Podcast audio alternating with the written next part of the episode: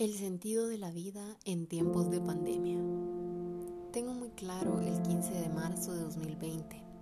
cuando escuché al señor presidente decir que no estábamos viviendo una epidemia, sino que iba más allá y que a este gran evento se le llamaba pandemia. Investigamos el nuevo término y vimos que era una enfermedad mortal que se extendía por todo el mundo. Vivimos en casa, atentos a todas las noticias del presidente y noche a noche, a las 6 de la tarde, seis y media, 7 de la noche, estábamos pendientes de la televisión y de las noticias, de cómo esto se estaba plagando. Reunidos en familia decidimos que solo uno de todos sería el que tendría el contacto con el exterior. Y así fue nuestro modus vivendi durante cuatro meses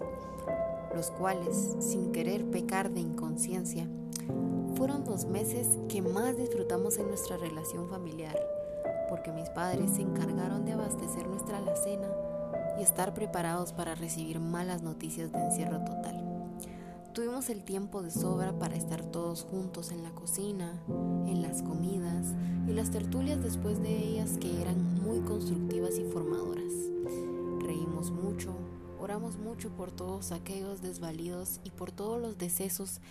que probablemente no tuvieron tiempo de reconciliarse con Dios y que vivieron renegando del porqué de su contaminación. Dormimos más de la cuenta y muchas veces, muchas veces el día se hacía tan pequeño porque las actividades que realizábamos los involucraban a todos y eran momentos de convivencia muy especiales. A partir del mes de junio se terminó el concepto de home office, algo que había sido muy novedoso en los inicios del mes de abril, y comenzamos a salir con muchas precauciones. Adquirimos nuevos hábitos de cuidado personal, de respeto por los vecinos, de responsabilidad social y en mi caso hábitos de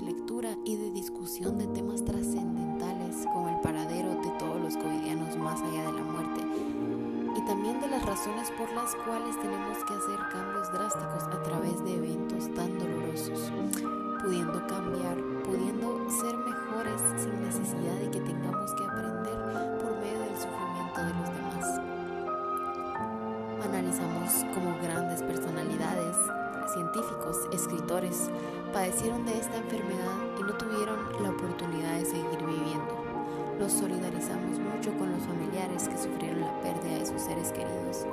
a través de compartirles que la muerte de cada uno de ellos era solo temporal, porque días más tarde seguramente iríamos nosotros. Decirles a las personas que los que han fallecido, lo único que han hecho es adelantarse unos días al destino final que todos tenemos y creyendo que hay una vida eterna, una paz duradera y una recompensa gloriosa, al dejar nuestro cuerpo era solo cuestión de tiempo. Aprendimos en casa a valorar la vida, el buen trato hacia cada uno de mis familiares,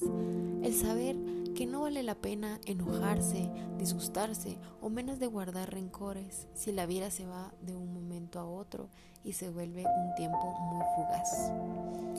Creo que aprendí muchas nuevas lecciones que nunca les hubiera dado importancia si hubiéramos seguido el curso normal de vida que traíamos. Hoy me han quedado hábitos muy arraigados, como servirles a mis hermanos en todo lo que está de mi parte, siempre con una sonrisa y muy afablemente. También a orar en familia en distintos momentos del día para bendecir el nombre de Dios, darle gracias por lo privilegiada de no haber sido contaminada hasta el día de hoy y aprender a tener esperanza y ver los meses venideros con mucho optimismo y saber que todo esto pronto pasará y todo será una nueva realidad.